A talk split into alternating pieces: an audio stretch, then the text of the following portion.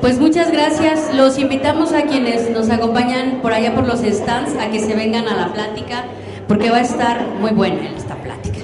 Muchas gracias. Doy la bienvenida para continuar con este programa que armamos para el día de hoy a la doctora Stephanie Judith Vázquez, psicóloga.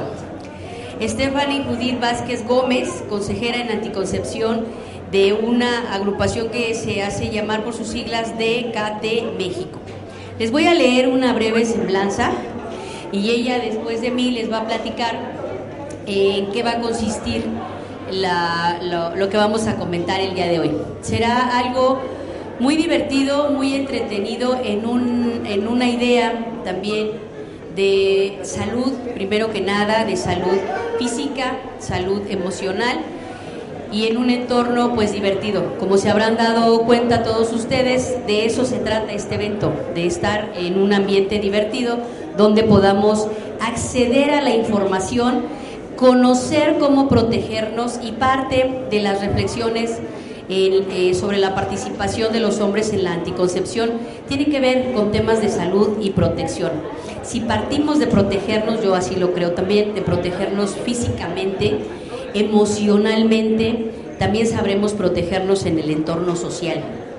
Si no sabemos protegernos en un entorno íntimo, en todos los aspectos, si no nos sabemos informar en, en, en lo personal, tampoco podremos informarnos en lo social.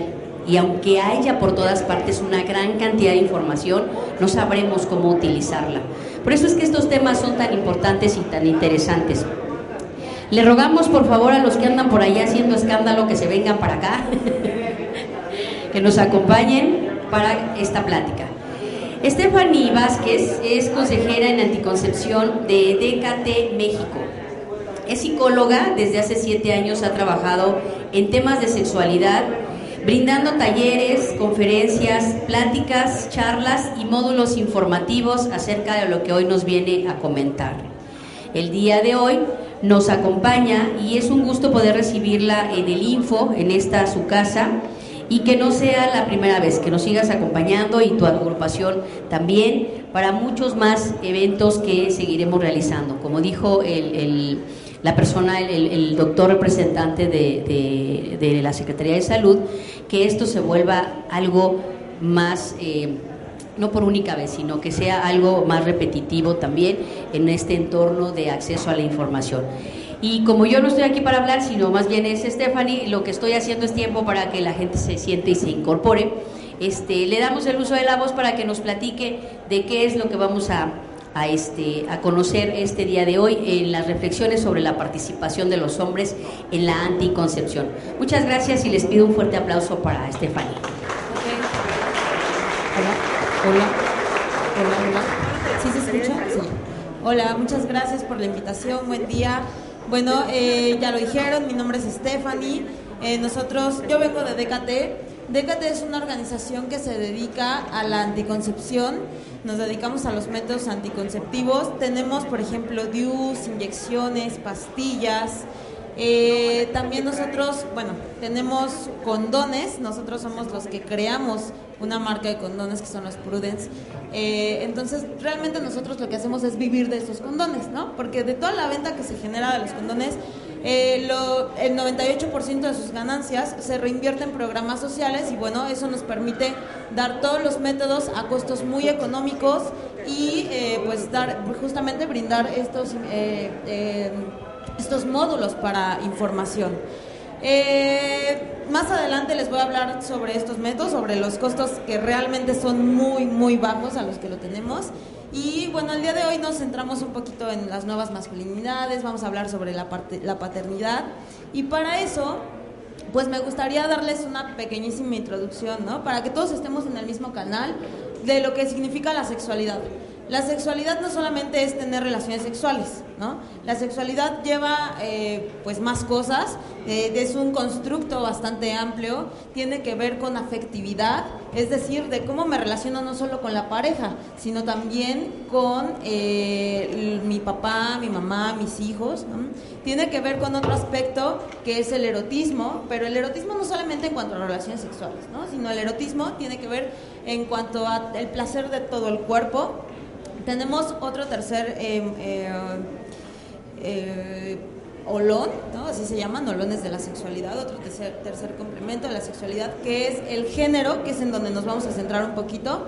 Y otro cuarto, que es la reproductividad, que no significa solamente cómo nacen y se hacen los bebés, sino que también tiene que ver con, eh, la crianza de los hijos. ¿va? Entonces todo esto tiene que ver. Vamos a quedarnos ahorita un poquito en cuanto a los estereotipos de género. ¿Qué es eso? Bueno, es básicamente eh, lo que la sociedad nos dicta de que debemos de ser, ¿no? Cómo tenemos que ser, cómo nos tenemos que comportar, si soy hombre o soy mujer. Eh, ¿Tengo? Y bueno, platíquenme ustedes, los, los hombres, bueno, hombres y mujeres, todos. Desde tiempos atrás, ¿cómo se supone que tiene que ser un hombre? ¿Cómo? Por regiones, pero en general. Fuerte. Rudo, responsable, ¿qué más? Proveedor, fuerte feo, fuerte, informal, ajá. Entonces, nos han, eh, nos, nos, han brindado esta información de generaciones atrás, ¿no? Lo, lo, veían hace ratito. Sin embargo, actualmente pues ya se está dando un cambio. Sí, pero esa información que tenemos, yo le llamo como tatuajes culturales que, que traemos cargando y que de una u otra forma nos siguen afectando. Por ejemplo, ¿no? Eh, las actitudes tienen que ser como muy activas, ¿no? De cazador, eh, hombre alfa, ¿cómo es? Macho alfa, lomo plateado, pelo en pecho y no sé qué más le, ponen, ¿no? Como ya lo dijeron, dijeron tiene que ser procrea, procreador, eh, tiene que ser erótico, ¿no? El típico, este, el típico ax, ajá, el típico um, hombre de telenovela. Eh, pero bueno, la realidad es que eso no sucede, ¿no? ¿Cuántos hombres de telenovela vemos aquí? ¿No? Muchos, muchos. Entonces, bueno, sí es importante hacer esta diferencia de lo que nos ha dictado la sociedad, cómo debemos, cómo debemos de ser, no solo a los hombres, también a las mujeres, y eh, de cómo realmente queremos ser, ¿vale? De qué tanto eso me está pesando en mi vida, qué tanto eso lo estoy arrastrando, e incluso qué tanto eh, puede afectar para la, con mis hijos, ¿no? Con las personas que me rodean. Entonces, eh, hay muchos hombres que desafortunadamente pues se lastiman mucho entre estos juegos de que a ver quién aguanta más, ¿no? Todo, todo se mide, todo se mide, ¿no? ¿Cuántas mujeres tienen? Este, cuántas, que, a quién le mide más, ¿no? Todo, yo creo que este, si, las, si los hombres tuvieran, tuvieran senos, yo creo que hasta eso se medirían, a ver quién, quién, quién ¿no? ¿Quién tiene más? Entonces, bueno, eh, y justo, ¿no? A, esto va, las relaciones sexuales a veces son por experimentar, ¿no? Suelen tener múltiples parejas, no estoy hablando de todos, es alguna generalidad que se ha tomado. Eh, fingen algunos el amor para el proceso del cuerpo, muchos hombres le tienen miedo al amor, también es un hecho eso. Este, al, tienen miedo a llorar porque, ¿qué, ¿qué dicen? ¿Que los que lloran son qué? Son niñas, ¿no? ¿Llorar está mal? Pues no, es una forma de expresión, pero muchos hombres se aguantan, ¿no? Eh, y bueno, sí, también las mujeres.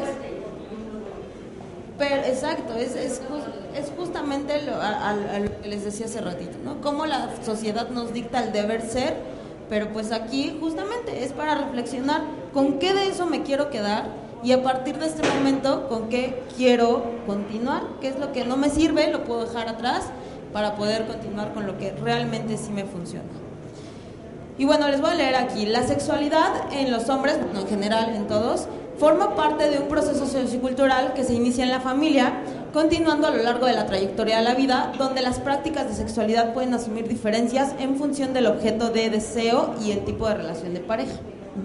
Lo que les comentaba ya hace ratito.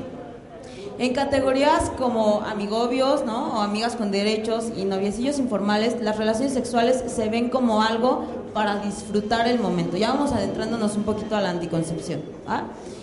hablando de parejas heterosexuales. Ahorita. En relación a las parejas formales, el amor requiere del sexo como una forma de hacer íntima relación y las relaciones sexuales incluso son vistas eh, como un temor al embarazo, ¿no? Entonces a muchos hombres sí les da miedo de tener hijos, algunos otros no, algunos otros dicen no, si ya quiero, es parte como de este switcheo que estamos haciendo, ¿no? Pero la realidad es que sigue habiendo muchos hombres así. Y bueno, díganme ustedes, hombres, ¿Qué métodos anticonceptivos hay para ustedes? Aquí en México. El condón es uno. ¿Y qué otro? El no palito puede aplicar, sí, ok. ¿Qué otro? La vasectomía. Solo son dos aquí en México. Y en cuanto a las mujeres, ¿cuántos hay? checa las diferencias y la importancia de que los hombres se sumen a toda esta lucha, a todo este cambio de las nuevas masculinidades, ¿no? O sea, el que yo utilice un método, había, se estaba haciendo un eh, estudio en donde iban a sacar pastillas anticonceptivas para hombres, pero ¿qué creen? Que no aguantaron los efectos secundarios. Entonces se ponían un poquito más sensibles y con dolor de cabeza. No aguantaron los efectos secundarios, se suspendió la investigación. ¿no? Entonces, actualmente ya la están retomando nuevamente. Esperemos que pronto salgan esos métodos. Pero, pues sí, es, o sea, ah, sí, pero nosotras sí nos jodemos, ¿no? Entonces, nosotras que si nos duela, nosotras que si nos pongamos de malas y nosotras que si nos introduzcan el DIU, o sea, por eso es la importancia de estas campañas, ¿vale? Y bueno, les voy a hablar un poquito sobre la vasectomía. Les comento, Decate ya les dije que se dedica todo esto a los métodos. Eh, toda esta semana estuvimos realizando, en apoyo con Secretaría de Salud, estuvimos realizando vasectomías gratuitas. Nosotros contamos con una unidad móvil. En la unidad móvil normalmente, eh, bueno, es un camioncito con dos consultorios. Normalmente se realizan, eh, se, se colocan DIUs se colocan DIUs y ahí la doctora eh, ve si son candidatas y si están en condiciones se colocan a una cantidad sumamente baja de 40 pesos, ¿no? muy muy baja, ¿sí? porque les decía, lo que buscamos es que sea accesible. Y este, los métodos anticonceptivos, las inyecciones las damos en 3 por 100 pesos, ¿no? Para 3 meses, ¿no? Entonces, eh, y bueno, con esta onda de, seguir el Día del Padre, pues las vasectomías eran totalmente gratis, les repito, con apoyo de la Secretaría de Salud. Eh, ayer tuvimos 17 vasectomías, hoy yo creo que van a ser más. Eh, ¿Y en qué consiste la vasectomía? ¿Cómo? El que quiera, exacto. Hay, hay un mito muy fuerte con las vasectomías. ¿Qué, qué, ¿Qué miedos les surgen a los hombres en cuanto a la vasectomía? A ver, platíquenme. ¿Qué miedos les surgen? ¿Cómo? ¿Que va a doler? ¿Que ya no sirva? Ajá. ¿Que pierden virilidad? Ajá. ¿Cómo? ¿Que pierden erección? Sí, o sea, hay, hay muchos mitos. Pero déjenme les platico. Nosotros lo que manejamos son vasectomías sin bisturí. Ajá. ¿Cómo es eso? Bueno, la vasectomía con bisturí es. Eh, ¿Este tiene No veo. Ahí está. No alcanzó. No, ¿verdad? Bueno, les platico. ¿Conocen el escroto? ¿Saben cuál es el escroto? ¿No? El escroto es la bolsita que recubre los testículos. Entonces, cuando digan, ay, se le ven los testículos, no, se le ve el escroto, ¿vale? Entonces, lo que hacen los doctores es una pequeña incisión. Con, con bisturí sí tienen que hacer una rajadita así grande para sacar el conducto deferente. El conducto deferente es ese tubito que ven ahí cortado, sí, sí lo alcanzan a ver aquí en las pantallas. Eh, por ese conducto pasan los espermatozoides. Si se fijan, está el corte que tiene ahí está enseguidita de los testículos. Entonces, actualmente la vasectomía sin bisturí no hacen como con, eh, con una, un corte grande, simplemente con las pinzas abren un poquito el escroto, queda un hoyito como del tamaño de un palillo, así muy, muy pequeñito. Buscan el conducto deferente y lo sacan. Ya que lo sacan, bueno, ya hay de dos. Los médicos que trabajan, que, están trabajando ahorita con nosotros, lo que hacen es cortar el conducto y los amarran de los dos lados para evitar que se puedan pegar. Hay otra técnica que, este, pero pues ya utilizan eh, cauterización, justamente un cautín para cauterizar el conducto deferente y evitar que se peguen, ¿vale? Es un procedimiento que no dura más allá de 40 minutos, es un procedimiento ambulatorio, es anestesia local, los hombres salen caminando, eh, lo único que tienen que hacer es llegar aseados y rasurados y ya, eso es todo. ¿Sigue habiendo eyaculaciones? Algunos, a ver quién me responde. ¿Sigue habiendo eyaculaciones? Sí, porque el semen, sí.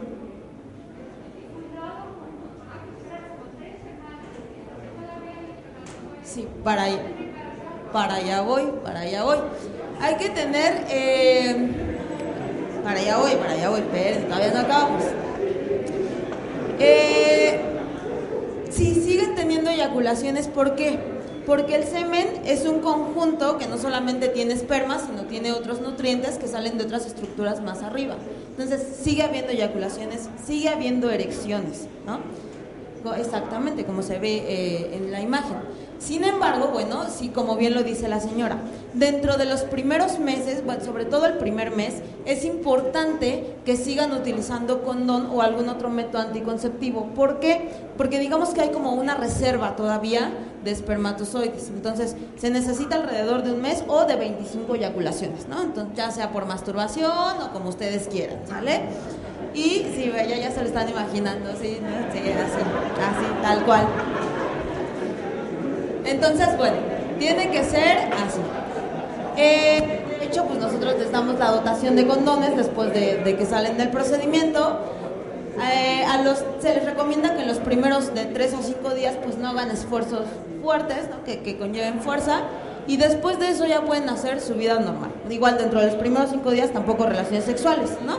Exactamente, ¿no? Es una pequeña incisión. Entonces, después pueden hacer su vida normal eh, ayer nos sorprendió, antier, llegaron chicos de 19 y 18 años a hacerse las vasectomías, sin hijos los dos. Los dos estaban completamente seguros que no querían tener hijos y dijeron, me la realizo.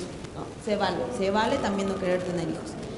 Me preguntan, ¿es reversible? Puede ser reversible de acuerdo al caso dentro de los primeros tres meses, ¿va? Que se pueda volver a reconectar. Si en los primeros tres meses me arrepiento, voy otra vez y a que me reconecte, ¿vale? ¿Sí? ¿Alguna duda? Después ya no, ¿por qué? Porque ya empiezan a cicatrizar más, entonces ya es más complicado. Eh, como verán, pues es algo muy sencillo, ¿no? Eh, a muchos, eh, tenemos en nuestra página de DKT una vasectomía que grabaron en vivo de estos días, si quieren la pueden buscar para que vean cómo se hace. Y eh, pues les digo, es un procedimiento que también nosotros decimos son actos de amor, ¿no? Que a veces las mujeres, pues sí, que ya tienen dos, tres, cuatro, cinco hijos y que pues la matriz incluso está, bueno, el útero está muy abajo. Entonces sí es importante también que los hombres empiecen a tomar más fuerza en este papel, ¿sale? Y bueno, tenemos también los condones, tenemos muchísima variedad, tenemos desde sabores, sí, sabor, olor y color, tenemos este, texturizados, sensitive. Eh, ya está, están los neón para que les brille en la oscuridad. Se los juro. Exacto, por si no lo encuentran, se los juro, brilla en la oscuridad. Ah, lo único que tienen que hacer es exponerlo 30 segundos a la luz, se lo colocan y entonces sí se convierten en todos unos Jedi para jugar Star Wars, que nos iluminen el lado oscuro, ¿no? este, espadazos, ¿no? Ya, lo que ustedes deseen, lo que ustedes pueden jugar. Entonces, eh, eh, en el módulo que tengo acá tengo más información sobre otros métodos anticonceptivos para que los que gusten pueden pasar, ¿vale? Y pues ya para terminar vamos a hacer rapidísimo una dinámica. Eh, voy a necesitar para esto un voluntario. Pues, ah, por lo muy bien, el primer caliente, digo, valiente.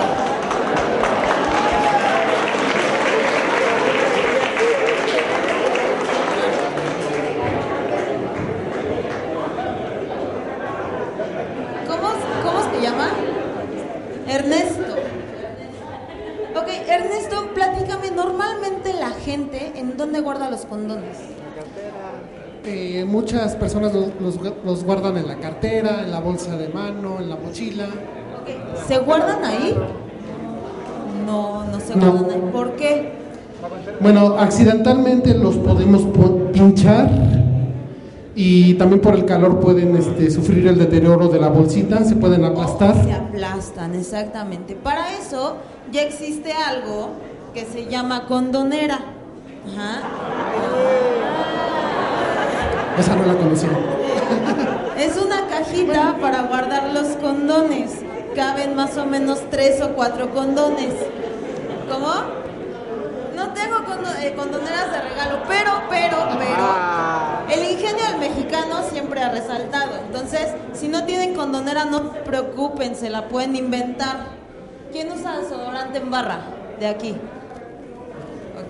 Los que utilizan desodorante en barra, cuando se acaben su desodorante, le quitan la parte de adentro y ahí caben perfectamente tres o cuatro condones. Yo siempre les digo a los chavos que, ¿qué es mi desodorante, mamá? Eh, me lo llevo.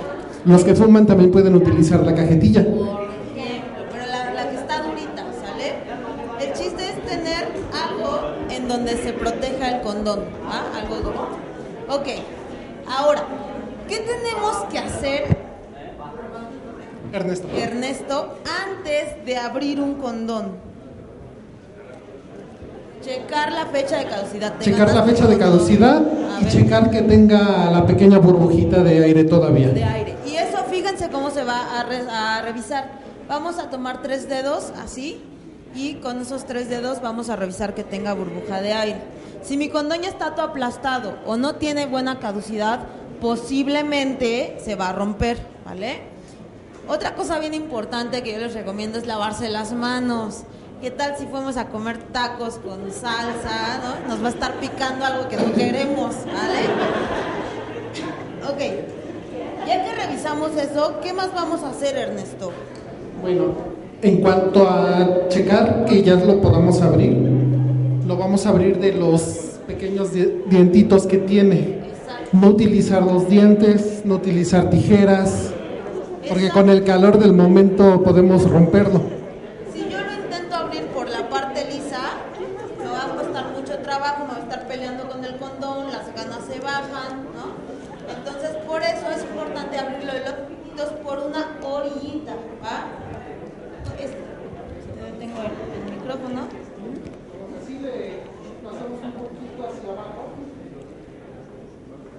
Muy bien, todo un experto, Ernesto.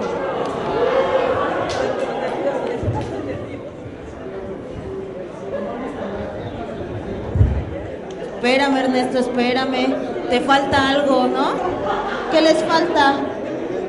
Platíquenme. Claro, aquí les voy a presentar a mi amigo Pinocho. Pinocho nos va a ayudar, se me olvidaba.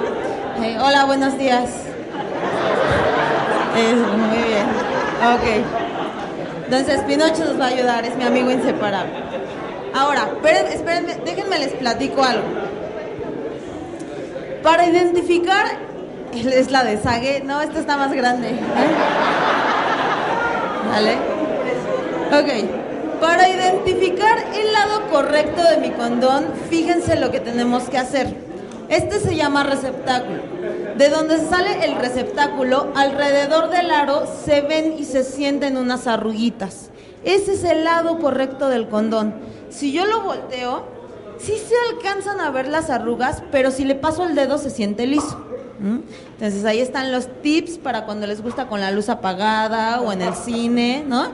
Este, ah, ah, no, en el cine, ¿no? Ay, perdón, ya me balconé.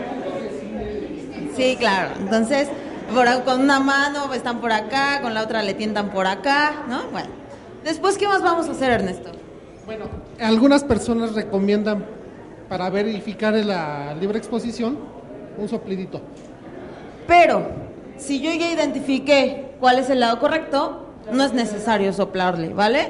Para evitar este intercambio de salivazos. Ajá. También algunas personas recomiendan darle una vueltita al receptáculo. Exacto. ¿Y eso por qué, Ernesto? Eh, para sacar los posibles este, legajos de aire que queden. Exacto. ¿Qué pasa si mi condón queda con aire? Se, se puede romper. Ya me estoy confundiendo de micrófono, ¿no? Se puede romper. Precisamente lo que hace Ernesto es, pa- para eso es, apretarlo y darle las dos vueltas. Y entonces sí, lo colocamos en el pene erecto, por supuesto. Miren el estilazo que tiene. Miren, eso es todo. Muy bien. Y como bien lo hizo Ernesto, siempre hasta la base del pene, porque si se queda medio palito luego se anda saliendo, ¿va? Y así como está, está bien colocado, quedó sin aire y necesitamos darle espacio al semen, por eso se queda así. No quiero que me lo estén peinando ahí de Benito Juárez, ¿no? con todo respeto para Benito Juárez, perdón. Ajá. Muy bien, Ernesto. Ahora, ¿qué vamos a hacer?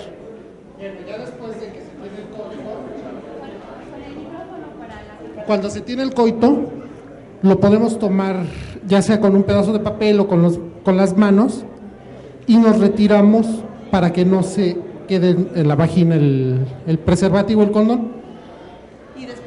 ¿Y después? Lo, lo procedemos a retirarlo. ¿Así nada más? no, obviamente con las medidas de seguridad. ¿Cuáles son las medidas de seguridad? Aquí ya se le atoró de más, espérame, tantito. Ya se le está quedando. Tomamos un pedazo de papel y lo vamos retirando. Ah, Es que está muy justo. está muy justo. Nervioso, su primera vez frente al público, denle chance. No, ya tiene años que lo hacía. sí, es que yo trabajaba en este. Ok, ojo, es importante, préstamelo tantito. Es importante saber que aquí ya hay fluidos. Hay fluidos adentro y hay fluidos afuera. Por eso es bien importante el papel, ajá, para poderlo retirar sin tocar el condón. Porque luego las chicas somos de que, ay, ya se me corrió el rímel, ¿no? Que los chicos andan acá peinando o acomodando el paquete, pues nos estamos regando los fluidos por todos lados. Por eso es importante el uso del papel. Se retira y así como está, no quiero que lo amarren, ¿no? Porque muchos lo amarran, no quiero que lo amarren, ni que lo inflen, ni que le echen agua, ni que lo guarden de recuerdo, ¿no? Sí, ni de, de tendedero no tampoco. Entonces simplemente se envuelve en papel y ¿a dónde se tira? A la basura. ¿Por qué a la taza de baño no? Se tapa, si les han contado, ajá. Sí, se tapa, se regresa y contaminamos más el ambiente, ¿va? Entonces, un aplauso a Ernesto, por favor, que lo hizo bastante bien. Te vas a llevar tus condones, se ganó su kit. Te llevas cuatro condoncitos, muy bien. Y muchas gracias. Y pues, eh, ¿alguna duda que tengan? No sé. ¿Sí? ¿No? Pues si se fijan, esto pues es divertido, ¿no? Es importante ver a la sexualidad, ver las relaciones sexuales como algo placentero también, es importante para los chicos, para que sobre todo pues nos quite ese, "Ay, tengo que usar condón, ¿no? Si lo vemos de algo bastante divertido, podemos incluso hasta poner el condón con la boca y si alguien se anima lo podemos hacer de una vez, ¿no? Entonces, eh, o voluntario, quien quiera, ¿no? Entonces, eh, podemos encontrar varias formas de jugar con el condón, de erotizarlo, y pues nos estamos protegiendo no solamente de un embarazo, sino de las infecciones de transmisión sexual. Actualmente hay un alto índice de infecciones de transmisión sexual. El virus del papiloma expande todos los días de los ginecólogos, ¿no? Entonces, es bien importante tener toda esta información a la mano. Y pues no sé si hay alguna duda, alguna pregunta hasta aquí. Ya por último, eh, bueno, tenemos, todo esto ya se los mencioné, me los salté, pero ya, ya se los mencioné. Tenemos, les decía, varios métodos anticonceptivos, de los cuales, eh, si quieren más información, en el módulo voy a estar. Muchísimas gracias por el apoyo, por el- la invitación. Eh, gracias. Gracias, un aplauso, por favor. Pues muchas gracias, Stephanie. La verdad es que creo que ha sido muy divertido. Hay que reflexionar en algo. Nos da risa porque es un tema íntimo, ¿no? Que nos genera nervios a todos. Por eso nos reímos, ¿no? Pero qué bueno que podamos aprender, como dice ella, a reírnos con información y a hacerlo con todo lo que, la, la naturalidad con la que es, ¿no? Este es un tema de información. Estar bien informados, ¿no? Por ejemplo, yo ahorita aprendí eso, que no se tira la taza del baño, ¿no? O sea, hay muchas cosas que si sabemos, todos los días se aprende algo, si sabemos eh, llevarlas a cabo, contribuimos en muchos aspectos a mejorar, repito, nuestra vida. Este es un tema que tiene que ver con nuestra intimidad y saberlo manejar hombres y mujeres me parece que genera entornos más sanos. Esa es la idea, genera entornos más saludables también, ¿no? Y entonces es protección de datos sensibles. Ahorita estuvimos trabajando con un dato sensible, ¿no? realmente. Entonces, esto, cómo ejercemos nuestra intimidad en entornos de salud, en entornos donde procre llevemos a cabo una procreación responsable también. Recuerden, los métodos anticonceptivos, incluido eh, este cualquiera para hombres y mujeres. Y, el tema, por ejemplo, ese ya es algo más grave, más llegar a un extremo, el caso del aborto. Pero hablar de estos temas no quiere decir que todos a la salida vamos a ir a hacer todo esto. No se trata de permisidad, se trata de prevención, de conocimiento, de información. No de que todo mundo se vuelva promiscuo, no de que todo mundo aborte, no de que todo mundo haga lo que no debe de hacer si no quiere hacerlo. ¿sí? Se trata de información. Por eso lo estamos haciendo en la Casa del Acceso a la Información es información para ustedes, es información para todos nosotros, reitero, para generar entornos sociales y entornos íntimos más saludables con conocimiento de todo lo que hay que hacer. Y me da mucho gusto, reitero, que sea con ese pretexto, porque seguimos, seguimos arrastrando los estereotipos. Entonces, mientras logramos romper con esas cosas, tenemos que seguirlos tomando de pretexto para que sean el entorno donde comencemos a cambiar nuestras nuevas masculinidades, o como se quiera llamar, o como otros paradigmas, como dijo el presidente del Tribunal Electoral, como conforme vayamos evolucionando. La idea es esa, que no involucionemos, que evolucionemos como personas en un entorno más informado y de protección de nuestra intimidad en este caso, ¿no? Pues muchísimas gracias, Stephanie. Yo te hago entrega. Eh, otro aplauso, por favor, porque estuvo muy divertida la plática. Y nos divertimos, ¿verdad? Es divertido. Ah, por favor.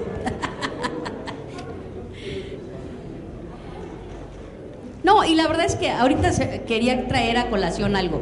A propósito de, este tema, recuerden que muchas de las cosas que han servido, servido para escarnio y para burla en Internet y en redes sociales es el tema sexual nuestras exposiciones desnudos, teniendo relaciones, mostrando nuestras partes, y recientemente hay un caso muy, muy conocido, ¿no? Que no lo voy a mencionar para no contribuir precisamente, pero ya ustedes con decirlo saben de qué estoy hablando. De eso se trata también esto, de que tomemos la sexualidad con diversión, pero sin molestar a los demás. Ese es el, y protegida. Ese es el tema en Internet. Ese es el tema en redes sociales. Por eso nos ocupa. Si ejercemos una sexualidad responsable, si sabemos cómo manejar esto, no vamos a propiciar ese tipo de conductas en redes sociales. El Internet es buenísimo. Las redes sociales son súper divertidas. No las utilicemos para ese tipo de cosas que sirven para denostarnos como seres humanos. Denostan a quien lo hace y a la persona que se le está haciendo también esa conducta. Por eso se trata de todos estos temas el día de hoy. Y les agradecemos mucho que en este entorno nos haya ayudado este DKT México. Muchas gracias a tu agrupación y este es para ti por tu excelente plática y excelente demostración. Dice que puede hacer demostraciones también allá. La verdad hay que informarnos. Muchas gracias. Seguimos. Ahora sí no no no hay receso, ¿verdad? Este, no. No. Damos continuidad ahora a nuestro panel y te agradecemos mucho, Estefan. Un aplauso, por favor.